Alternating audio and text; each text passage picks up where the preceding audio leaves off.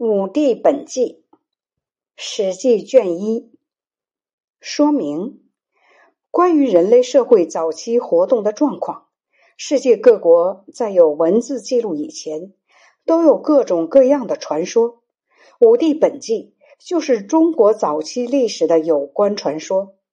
这些传说由于是口耳相传，就难免杂以后人附会臆造的成分。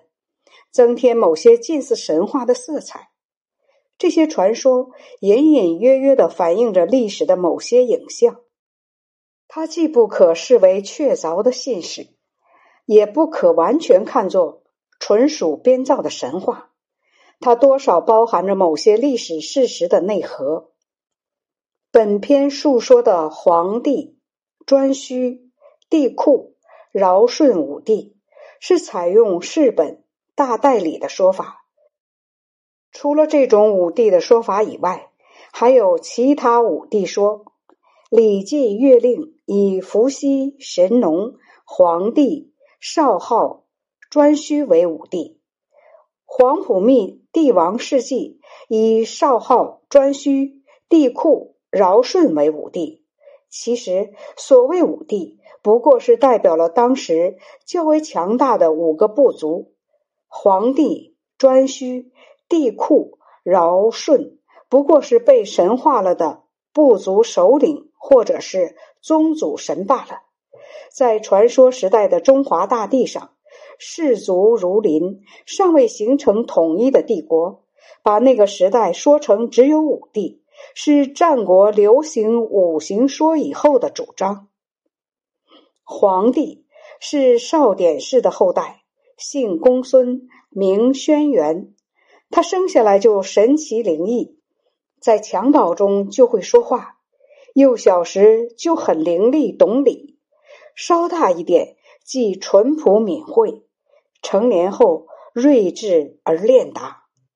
轩辕的时候，神农氏的势力已经衰微，诸侯互相侵伐，残害百姓，而神农氏无力征讨。于是，轩辕便操练士卒，用来征讨那些不来朝贡的诸侯。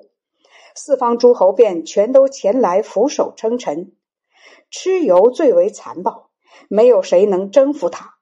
炎帝想要欺凌诸侯，诸侯便都归属于轩辕。轩辕于是便实行德政，整治军队，研究气候，种植五谷，安抚百姓。测量四方土地，训练出像熊皮、貔貅、虎豹一样凶猛的军队，率领他们同炎帝在阪泉的野外交战。经过三次交战，终于取得了胜利。蚩尤作乱，不听从皇帝的命令，于是皇帝便征集各地诸侯的军队，与蚩尤在逐鹿的野外交战，活捉了蚩尤，并把他杀死。各地诸侯便都尊奉玄元为天子，取代了神农氏，这就是皇帝。天下若有不顺从的，皇帝便去征讨他，直至平服以后才离去。开山通路，不曾有过安闲的时候。他向东到达大海，登上完山和泰山；西边到达崆峒。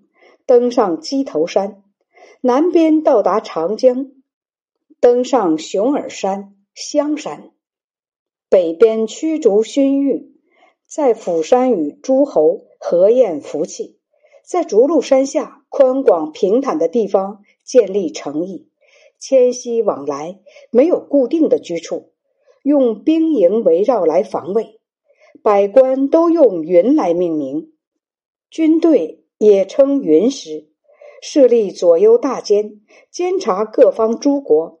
各方诸国和顺，在祭祀鬼神山川的封禅大典中，参加皇帝主持的盛典的非常多。皇帝获得了宝鼎，推算日辰历数。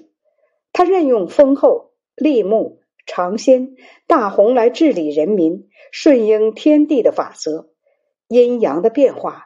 养生送死的制度，研究国家存亡的道理，按时种植白谷草木，驯化鸟兽昆虫，广泛研究日月星辰的变化以及水流、土石、金玉的状况。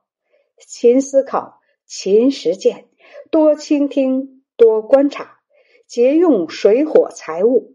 因为有土德的祥瑞，所以号为皇帝。皇帝共有二十五个儿子，其中得姓的有十四人。皇帝住在轩辕之丘，娶了西陵氏的女子为妻，这就是雷祖。雷祖是皇帝的正妃。生了两个儿子，他们的后代都曾居有天下。其中一个叫玄霄，就是青阳，青阳居住在江水；其中第二个叫昌邑，昌邑居住在弱水。昌邑娶了蜀山氏的女子，名叫昌普，生了高阳。高阳有高尚的道德。皇帝死后葬在乔山，他的孙子。也就是昌邑的儿子高阳继承帝位，这就是帝颛顼。帝颛顼高阳是皇帝的孙子，昌邑的儿子。他文静深沉而有智谋，明白通达而知事理，杂植各种作物以尽地利，按时行事，顺应自然，尊奉鬼神，制定礼仪，调理五行之气。教化民众，洁净虔诚的进行祭祀。往北到达幽灵，往南到达交趾，往西到达流沙，往东到达盘木。无论有生命的和没生命的，无论是大山大河还是小山小河之神，凡是日月所能照临的地方，没有不服从他、归附他的。帝颛顼生的儿子名叫穷禅。颛顼死后，玄霄的孙子高辛继承帝位，这就是帝喾。帝喾高辛是皇帝的曾孙。